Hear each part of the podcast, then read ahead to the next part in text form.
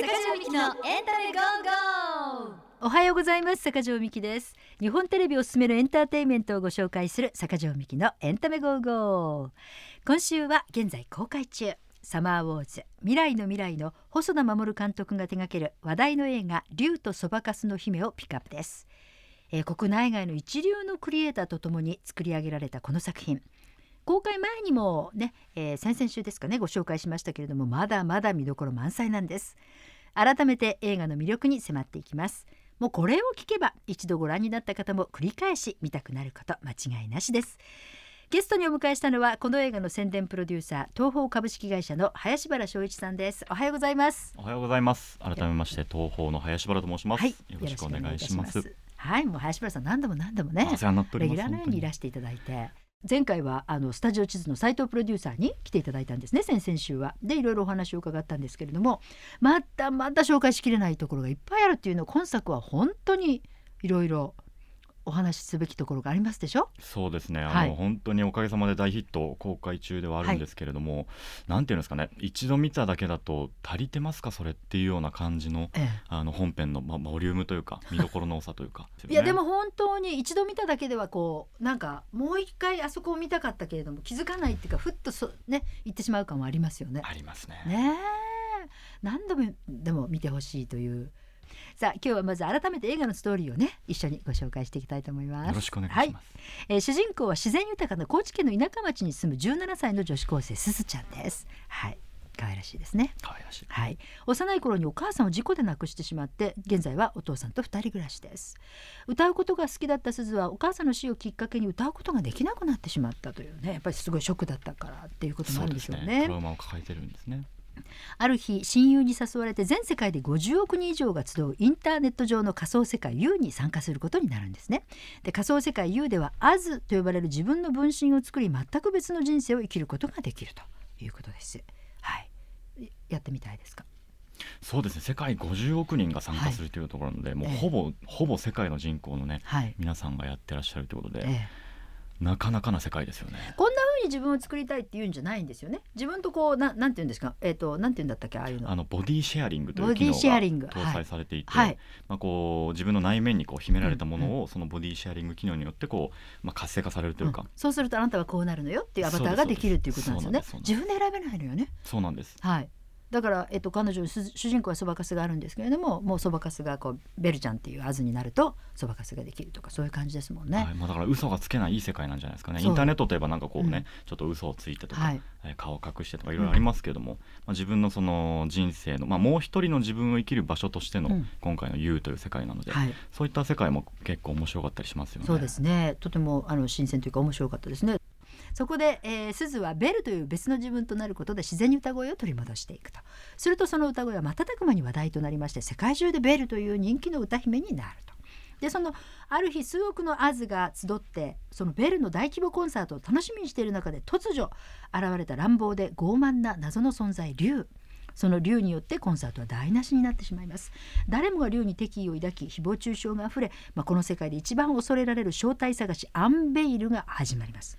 アンベイルっていうと言葉だと分かりにくいと思うんですこれどういうことなんですかね？そうですね。まさにこうベールに包まれているものが、はい。まあ、ベールからこう剥がされて、はい。えー日の元にさらされるというような表現を、今回アンベールというふうはい。に本編でも使ってるんですね、ええええ。ですからまあアズになったアバターになったけれどもそれを剥がされて本当のあなたはこれよってさらされるわけってことそうですすでよね。ね真実の自分がさらされると、はい、一方ベルは竜が抱える傷の秘密を知りたいと近づいていきます。ベルは竜を救うことができるのでしょうか。そして現実世界の鈴の歌声は誰かに届くのでしょうか。というお話でございます、えーもうねあの公開されてますのでご覧になった方もいらっしゃると思うんですけれども、えーでもあのこの番組を聞いていただくとより一層いろいろと深く分かってまたもう一度見たいな。もう二度見たいな。もう三度見たいな。っていくわけですねすだいたい平均一人何回ぐらい見れば？まあ、やっぱり1回だとおっしゃる通りなかなか足りなくて、はい画面の細部まで見れなかったりすると思うんで、まあ、2回3回うーん、まあ、5回はうんぜひ見ていただきたいなと思いますね。5回見たたところでさらに我々からこういうとこもいいよっていうのもまあさらに後出しをしていくので そうするとまだ6回7回8回9回と劇場の方に足を運んでいただければと思います。わかりました。はいはい。えーベルのキャラクターデザインを手掛けたのはウォルト・ディズニー・アニメーション・スタジオで「アナと雪の女王」「塔の上のラプンツェル」「ベイマックス」など数多くのキャラクターデザインを手掛けてきたジン・キムさんという方ですね。もう本当にベテランというかレジェンドと呼ばれる方ですよねこの世界では。そうですね、はい。まさに今おっしゃったディズニーの、うん。あの名だたる作品の中でキャラクターデザインをされてきたジン・キムさんですけれども、まあ、今回その細田作品細田監督の作品の中でも初めての、えートライだったと思うんですがあの、まあ、結構こう理由があったらしくて。そのまあスズがベルとなって仮想世界でこう活躍していく時になかなかこう、まあ、グローバルで多様性にあふれるキャラクターを目指したいというのもあって、うんえーまあ、監督はジン・キムさんにオファーをしたというような話も伺ってますね。はい、なんかこの間の斉藤さんのお話ではあの前回の前作の時にあのアメリカに行ったりして呼ばれたりして、その時にまあお話しする機会があって一緒にやりたいですねみたいな話をしてたんだけれどもこんなに早く実現するとかっておっしゃいまね本当にそこは監督の、まあ、企画力もそうですし、はい。ジン・キムさんのね受け答えうん。いただく力もそうですし、なかなかミラクルが起きたなっていうね感じしますよね。そね。そしてあのーやっぱりこうなんだろう50億の人たちが参加しているっていう仮想世界ですからそれだけやっぱりワールドワイドにっていうような思いもあったんですかね？そうです。まあうん。いろんな本当に壁を乗り越えて、あの絶大な人気を誇るキャラクターってなかなかやっぱりこう、うん。説得力に欠ける部分はあると思うんですけど、まあ、今回ジン・キムさんがデザインされたえベルのキャラクターのデザインによってそこはこう本当にもう50億人はこの人の、まあ、デザインと歌声で魅了されてるんだなっていうのは非常にこう説得力のあるというかい。納得できるようなものになってるかなと思いますね。ね華やかで。うん。それでちょっと影があって、うん。ね本当にそばかすのこうデザインもとても斬新で良かったですよね。なんかもともとその、おまあ、オリジンはい。オリジナルの存在はすずちゃんっていうね、うんうん。この高知の田舎町に住む女の子なんですけど、うん。まあ、ベルは結構こうオリエンタルというかいろんな魅力を持ったキャラクターなので、はい。そのギャップもまた面白いなと思いますね。うん現実世界の鈴と超巨大インターネット世界 U でのベル。自分だったらもう一人の自分はどんなキャラクターなのか、まあ、そんなことを想像しながら見るとさらに楽しめますよ。映画竜とそばかすの姫。1週間さらにその魅力にまだまだ迫っていきます。ゲストは東方株式会社の林原翔一さんでした。ありがとうございました。ありがとうございました。お送りしているのは公開前から話題になっていました竜とそばかすの姫のメインテーマ You 手掛けたのは、えーキングヌーとしても活躍中常田大樹さん率いる音楽集団ミレニアムパレードです、えーそしてボーカルはベルの声を担当する中村佳穂さん。すごいですね。歌声が的ですね。圧倒的ですね。この二人のコラボレーションというのは初めてなんですかね？今回で初めてですね、うん。お二人はあの、まあ、同世代というところもあって、すごく共鳴されてましたね。ええ20代後半でしたっけね？そうですよね、えーまあ、仮想空間 U にいる人々が熱狂する音楽を制作するということでそれだけの50億人を納得させる音楽っていうとなかなかね大変なんじゃないかいなと思います。すごくて、はいあのい。わゆる映画の冒頭はい。オープニングシーンいきなりこの曲から始まるんですけど、で YOU の世界がこんな世界だよって紹介があったりするんですけど、もうそこの映像と曲の圧倒感がすごくてなんかこう祝祭というか、はい。パレードというか、えいきなりこの冒頭から引き込まれる感じってないなっていうぐらいのオはい。ープニングシーンにはなってると思いますね。えすごいですね。あのオープニングシーンは持ってかれますよね、わーって。すごい美しいしもう常にこう紙吹雪舞うみたいな感じのあの感じとかね。ね。はい、であのクジラの上で歌うあの感じとか、はい、衣装もそうですし歌声もそうですし、うん。はい、だから本当に細田監督×中村佳穂さん×常田大樹さんっていう、うん。まあ、いわゆる天才たちのこう作り上げた競争曲じゃないですけど、うん。いきなりそこがのっけから食らうので、うん。映画としてはインパクトすごくあると思いまね。よね。今回の作品は歌音楽が非常に重要な役割を果たしています。細田監督自身がそういう歌であり音楽っていうことをまあ重要視した映画を作りたいということから始まっているというふうにも聞いております。音楽監督を務めるのが岩崎大成さん。で、えっと、岩崎さんがその作曲村でしたっけ？そういったものを作りたいと。これはどういうことになるんですか？まあ、いわゆるその映画を作るにあたってうん。音楽を担当するのはあの一人ということじゃなくて、まあ、いろんなこう才能を持った音楽家の方が集まった作曲村として一つの映画を作り上げたら面白いんじゃないかっていうのを常日頃あの岩崎さん思ってらっしゃったそうなんです。うん。でたまたま今回細田監督から、まあ、そういったようなオファーが来てあ今だというようなタイミングを確信して今作の、おまあ、クリエイティブに入られたというふうにおっしゃってました。えそういう形ってありそうでないものですか？なかなかでも国内の作り方だと珍しいと思いますね。あ今回のような形はあの非常にやっぱ挑戦的ですしはい魅力的だなと思いますね。あ、ね、もうどれも粒だってっていうか、それ全然こうねジャンルが違ったりする人たちが集まってくるとなかなかそうですね。ね。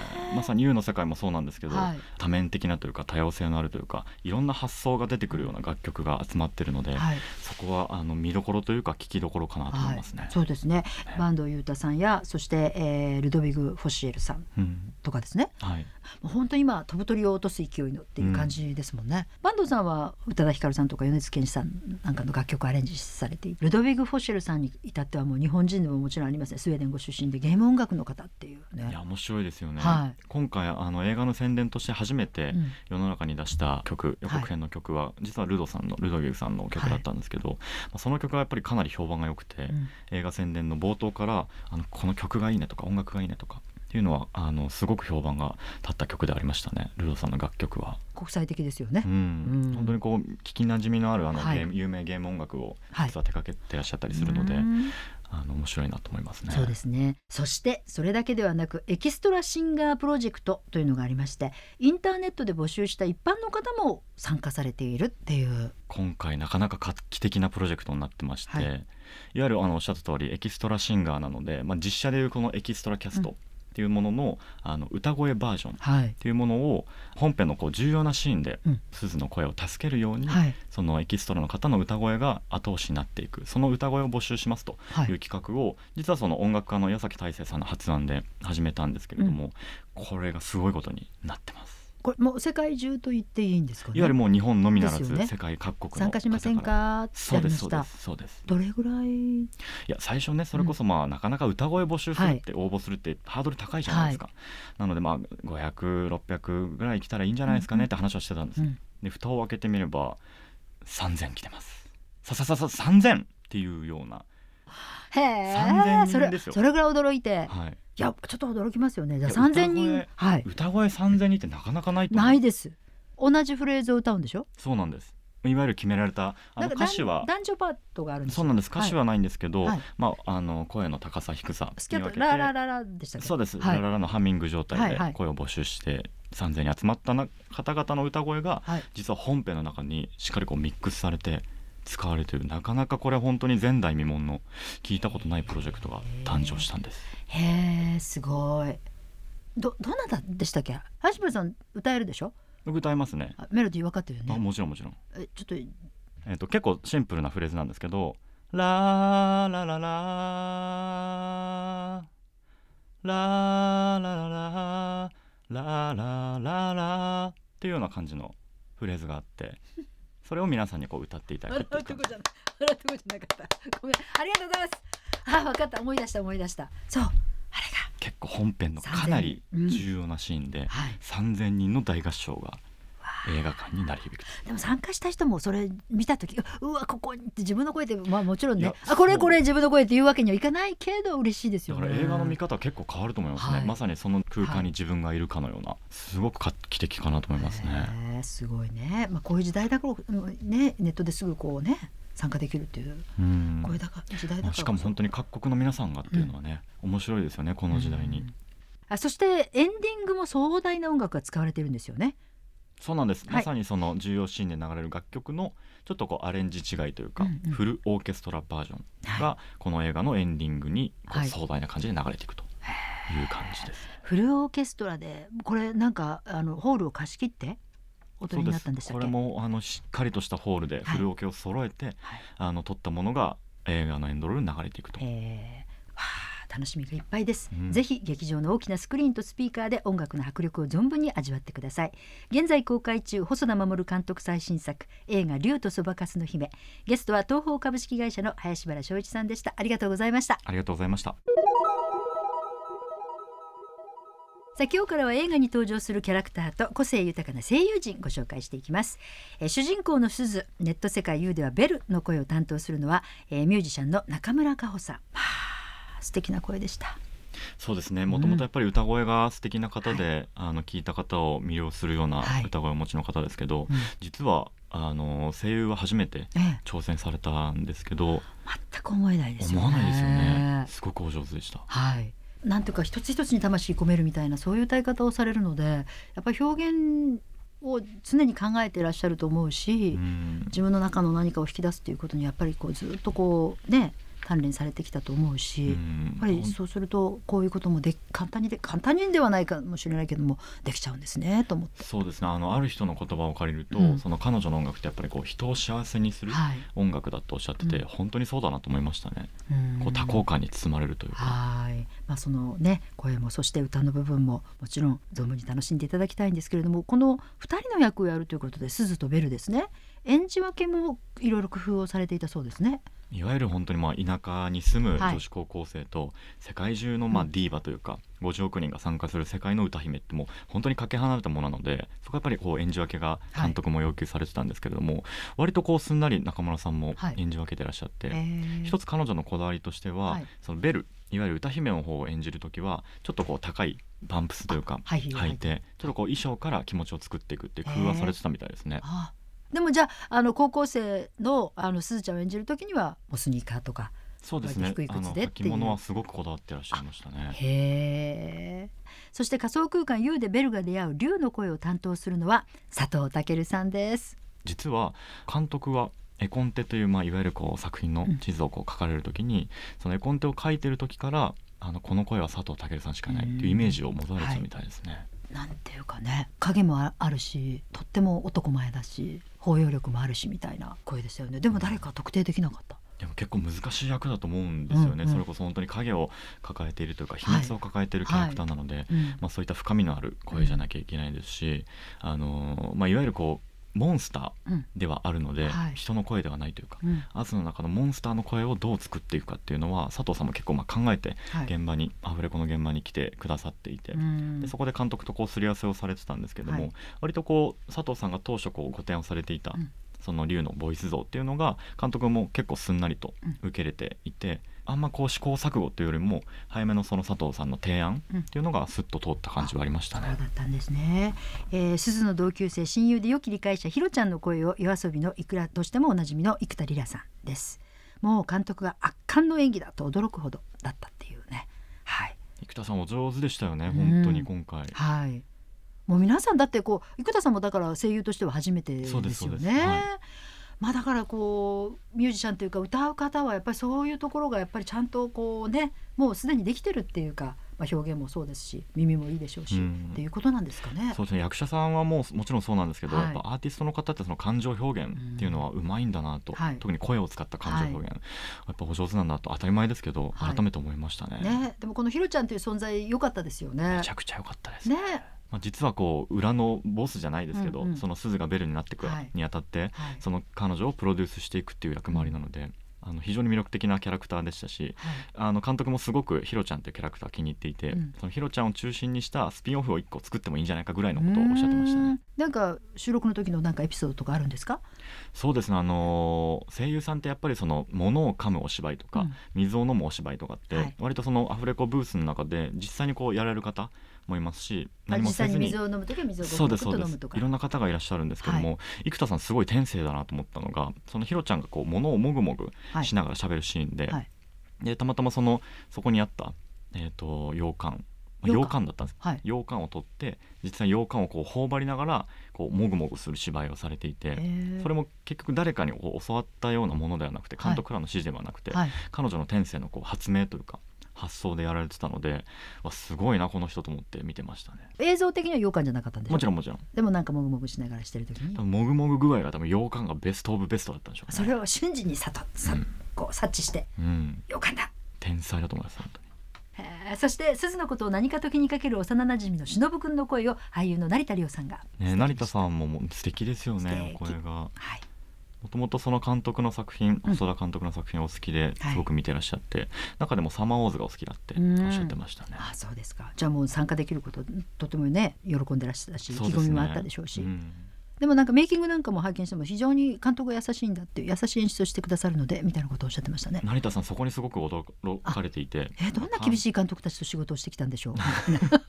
まあいろいろねあのいろんなところで活躍されてる方ではあるんですけども、はいはい細田監督って本当に演出だったりとか、うんアドバイスだったりとかをすごく柔らかくあの優しくお伝えする方なんで成田さんそこにあの驚かれてましたね、ええ今回は。ですね。そしてカヌー部を一人で立ち上げる天真爛漫で熱い同級生の上新の声を染谷翔太さんが。はい。もう染谷さんの声はもうすぐわかります。ね。はい、素敵ですよね、うん。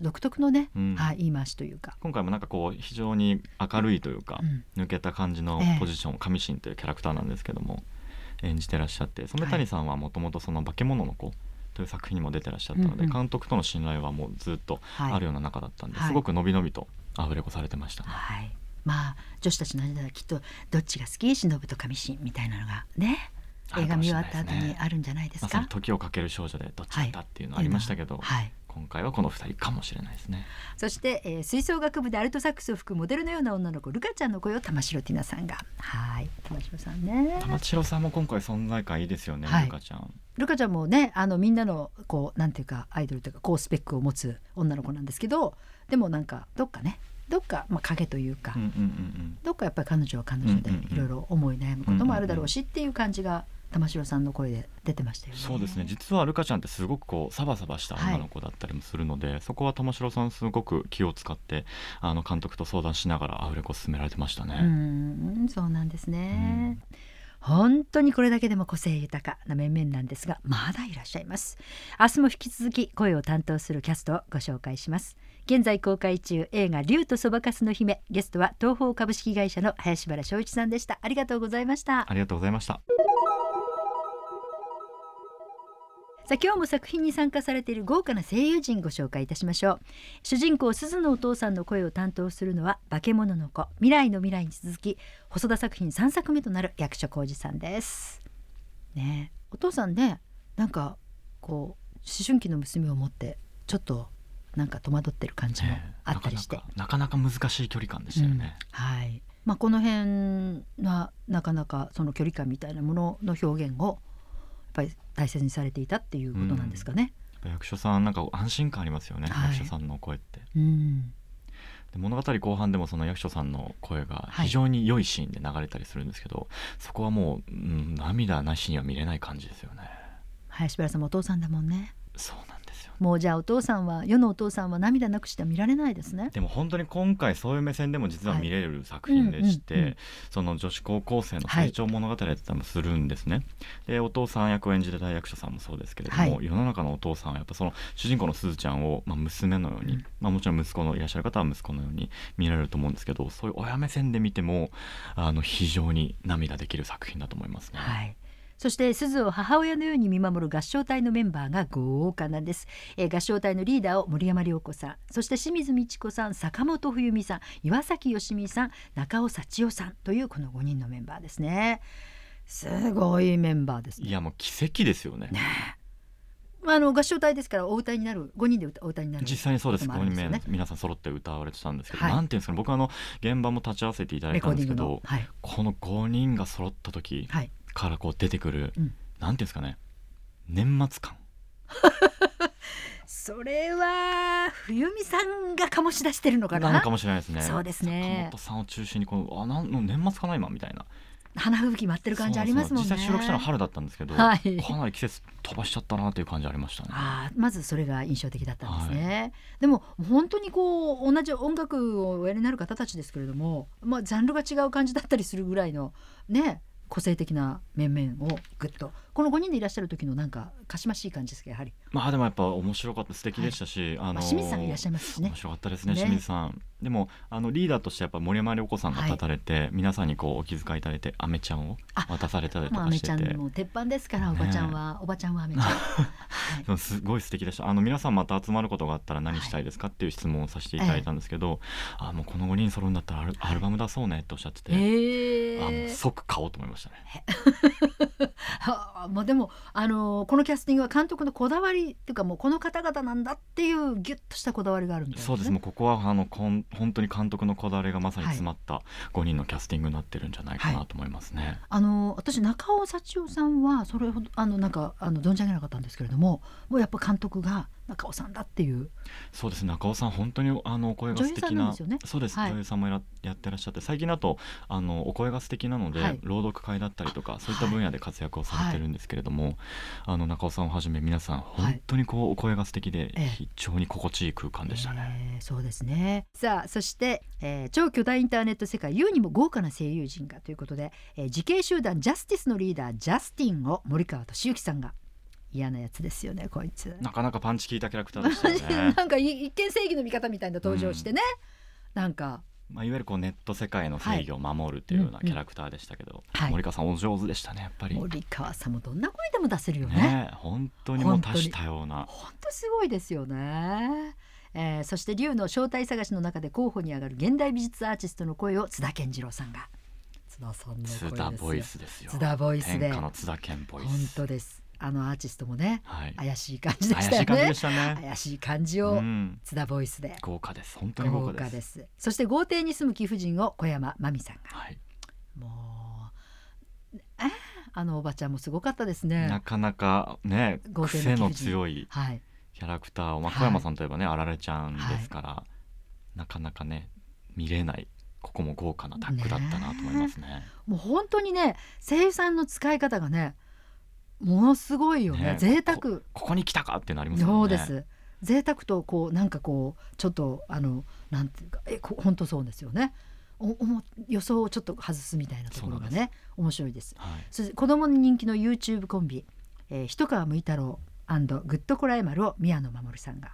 これこそがなんてもったいない使い方ね 宮野さんといえば本当に宮野さんもいろんな声を、ねはい。出される方ですけど今回のそのキャラクター一川むい太郎とグッドコライマルに関しては、あのご覧いただいたらわかると思うんですけど、い、わゆるイケボからは遠くはい。遠く離れたえ素敵なお声を出してくださいましたね。ゆるゆるかわなキャラクターゆるかわキャラクターになってます、なんかその二人を宮野さんがやるんだけどもう全然もうねなんか一人の人がやってるとは、ま、思えないっていう本当にもうこう名のある声優さんたちの才能というかすごいですよね。実際に宮野さん現場でもそはい。の分けて撮るというよりも、はい。一気にこう2つの声をね使い分けてたんでやっぱすごいなと思いまあのしたね。方たちのスイッチの入れ方はおかしいです。よねね。はい神業だなと思いました。本当にね、うん。まあそんなところもぜひはい。もう見どころ聞きどころが満載でございますなんかこうすべてあれですか？林原さんは？あのアフレコなんかも全部立ち会ってらっしゃるんですか？はい今回は立ち会わせていただきましたね。仕事するね。仕事大好き。大好きどうでしたか？そのやってらっしゃるというか。まあまあこのこの声優陣っていうか声優を本業としてらっしゃる方たちはもう本当に言うまでもなくですよねもそうです。まああのプロフェッショナルって言葉が、はい。あの本当に簡単だなと思いますけど現場に入ってそのお声を出してっていうのは、一番やっぱスムーズにされる方々まあ当たり前なんですけどっていうのはあの今回垣間見えた感じはしましたし、うん。宮野さんなんか特にその本編のそのグッドコライマル一皮むいたろっていうキャラクターの時はその面白いボイスというう、か、うん。あの素敵なボイス出されていて実は今回僕らがこう仕掛けているテレビ CM のナレーションも宮野さんにお願いしてたりするんですね。でそこはいわゆるぼ僕らが聞きたいというか、うん。イメージしてる宮野さんのイケボでおっしゃってくださっていて、まあ、その振れ幅たるやと思いましたね。さあ本当に絵や声に見どころ聞きどころが満載です。もう何度でも見たくなります。見ていただきたいです。現在公開中映画竜とそばかすの姫。ゲストは東宝株式会社の林原正一さんでした。ありがとうございました。ありがとうございました。さて2週にわたって見どころを紹介してきましたがまだまだあるんです、えーこれまで細田守監督作品を見てきた人がさらに楽しめるポイントがあるということなんですがこれはどんなところでしょうか？やっぱり今回なんといってもあの、まあ、細田作品の中でも「サマーウォーズ」から12年を経た作品とというところで実は今回出てくるインターネット世界の U っていうものと「サマーウォーズ」の「オズ」という世界。もちろんこれ地続きなものではないんですけれどもいくつかこうリンクしているはい。部分もあったりするのが、あのまあ、サマーウォーズファンうん。の皆さんからすると一つたまんないかなと思いますね。ん。まさかこうかく隠れて出してるとかっていう部分もあるんですか？実は聞いたところによると、はい。しっかりこう出てるわけではないと思うんですけど、はいはい。その「サマーウォーズ」のオズの世界に出ていはい。たキャラクターが、実はこう今回の U の世界にちょっとこういたりだったりとかっていう、はい。まさにそのウォーリーを探せ的なはい。楽しみ方もできるというふうには聞いてますね。あそうなんですね。そういう楽しみもございます。ということですね、えーサマーウォーズもインターネット上の仮想世界を描いてましたけれども今回はさらにスケールが大きくなりました。世界から50億人が集う超巨大インターネット世界 U でこのビジュアルを制作したのがイギリス人建築家デザイナーのエリック・ウォンさんという方です。これはあの監督がなんかいろいろこうこの U の世界を表現してくれるのにふさわしいのはとわーっといろいろお探しになったんでしょ自ら。そうですね。まさにこれも現代的だなと思うのは、その誰も見たことない U の世界を再現するためにはどんな力が必要だろうというのをいろんなこうアンテナを張って監督探されていて、実はこうインスタグラムの投稿ではい。きっかけとしてはそのエリックさんの作品を見つけてそこからこうぐわっと広がっていったみたいですね。はい。であれあのメイキングも充実してるんですけれども今回のこの映画は。そのエリック・オンさんを探した時そしてそのエリック・オンさんからあれ4枚ぐらいでしたっけね？こんなのはどうですかそうですね。代表的なカットまず最初に。4枚ぐらいありましたね。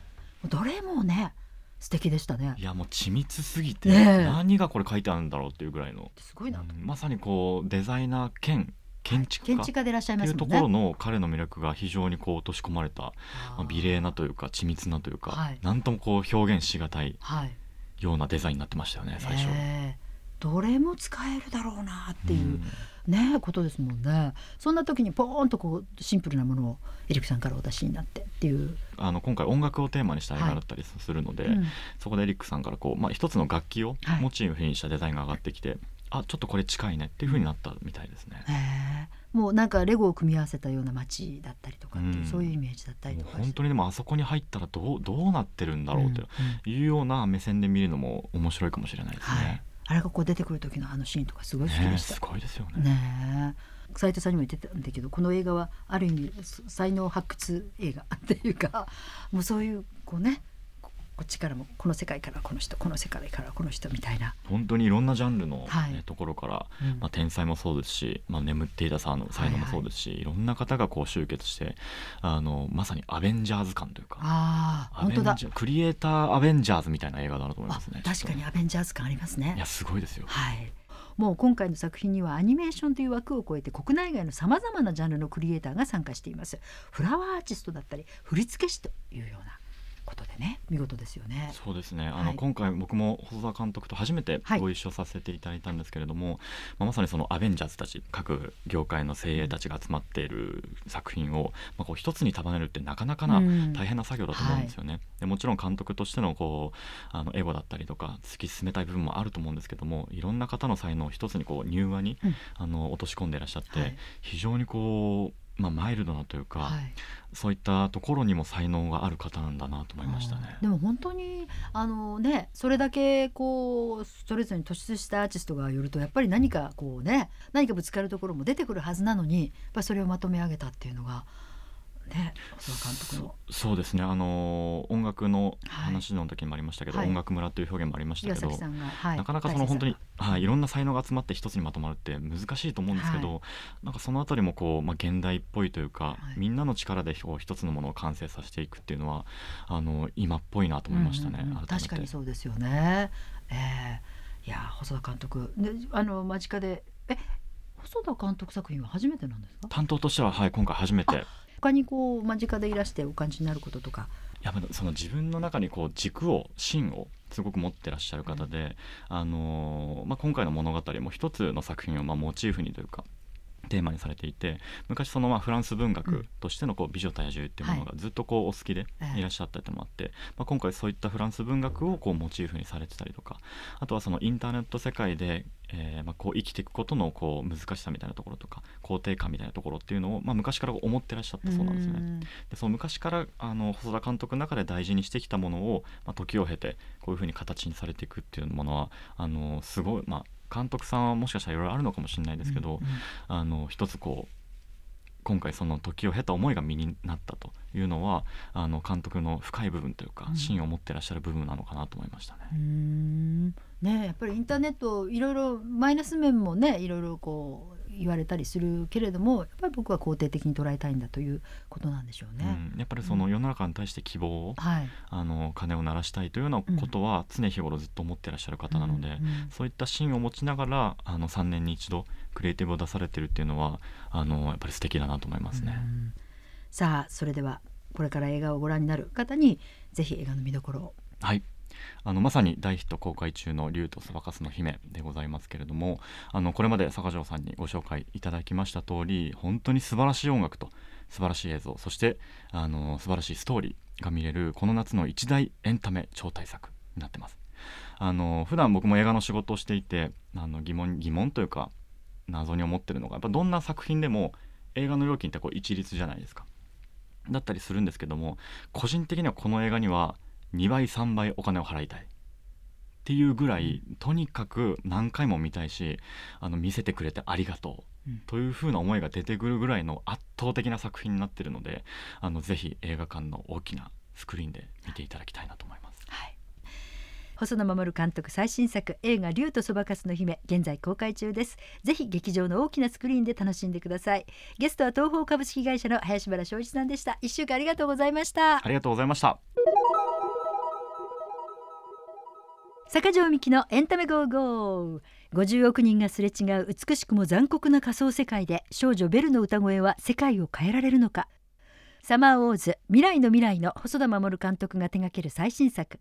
声の出演中村佳穂成田凌染谷翔太玉城ティナ幾田りら佐藤健ほか。映画竜とそばかすの姫現在公開中です。最新情報など詳しくは映画の公式ホームページをご覧ください。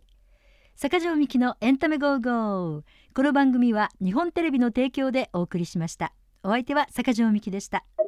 坂上美希のエンタメゴーゴー。